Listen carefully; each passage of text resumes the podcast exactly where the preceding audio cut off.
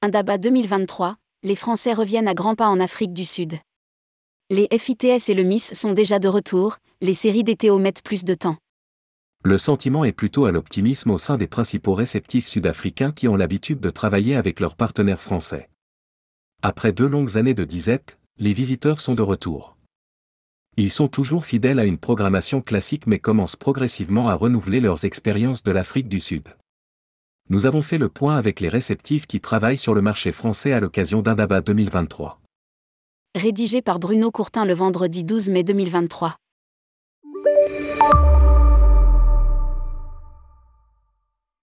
Les opinions sont largement convergentes et les données récoltées par la South African Tourism le confirment, les Français reviennent à grands pas en Afrique du Sud.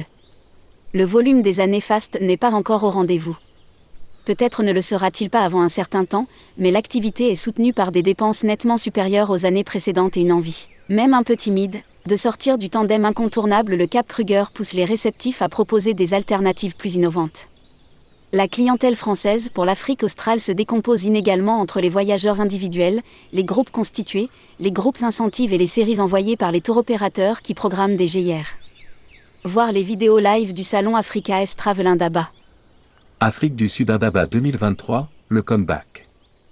Les trois premiers segments ont largement fait leur comeback, confirme Elodie Bonnefond, responsable du réceptif Aquilanga, un incontournable des agences françaises, à commencer par les voyageurs individuels CSP. Nous avons totalement vécu le phénomène du revenge travel, cette envie de se faire plaisir après deux années de frustration et d'économies accumulées pour les vacances. Se plaît-elle à raconter? Quand les dossiers individuels bloqués sur les prestations supplémentaires, jugées un peu chères, la période récente fait sauter les barrières. Nos clients n'hésitent plus à rajouter des options, de la montgolfière, de l'hôtel plus chic, des extensions et des découvertes plus originales. Le travail des réceptifs en est que plus intéressant.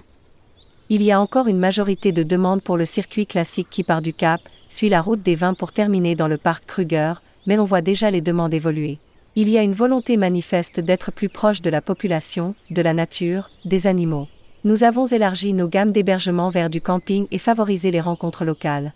La pédagogie est encore nécessaire pour expliquer la situation réelle. Même son de cloche chez les autres réceptifs habitués au marché français. Pour Jonathan Gadia, directeur général de Thomson Africa, la reprise du volume depuis la France a été largement freinée par une mauvaise perception de la situation locale. Nous devons faire preuve encore de beaucoup de pédagogie et d'explication pour que nos interlocuteurs soient rassurés. Le variant Omicron nous a fait beaucoup de tort et l'attitude de panique des autorités françaises pour déconseiller l'Afrique du Sud n'était pas du tout justifiée. C'est encore la priorité des réceptifs sud-africains pour redonner confiance et faire le point sur la situation réelle dans le pays, notamment en matière d'approvisionnement et de sécurité énergétique. C'est vrai qu'il y a des coupures de courant en ville de temps en temps. Reconnaît Jonathan Gadia mais nous faisons en sorte que tous les hébergements choisis aient leur propre générateur pour pallier les coupures et que les clients ne s'en aperçoivent même pas. Les GIR partent avec moins de clients ce qui améliore la qualité de l'expérience. Gilles Guillot, directeur général de GoTourisme, ne décolérait pas quand Air France a fait débarquer l'un de ses groupes programmés sous prétexte que le gouvernement avait mis l'Afrique du Sud sur sa liste rouge.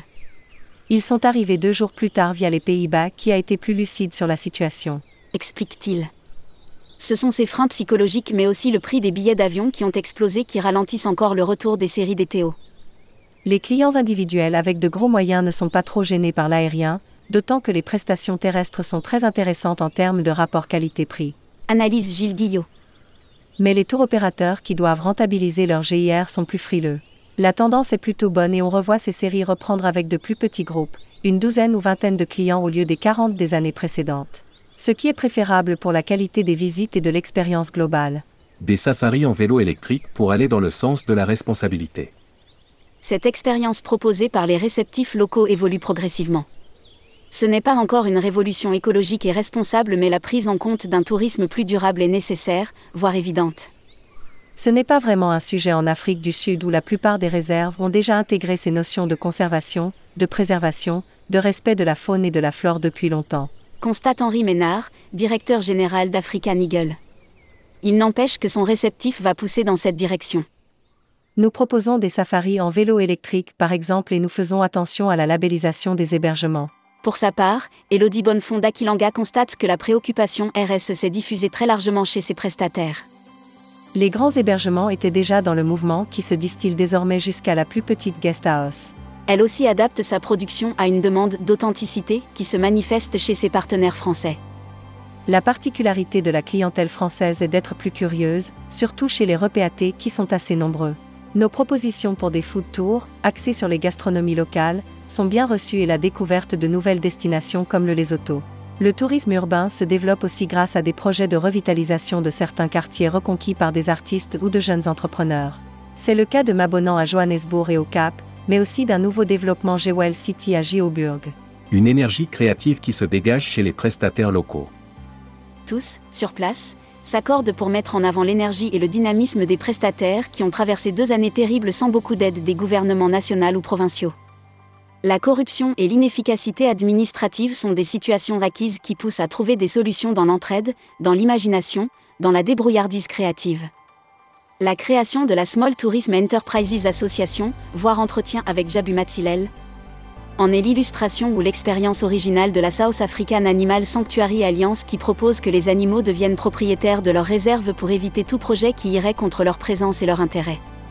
Lire aussi, Africa Travel Indaba 2023, l'Afrique australe veut renouer avec ses performances.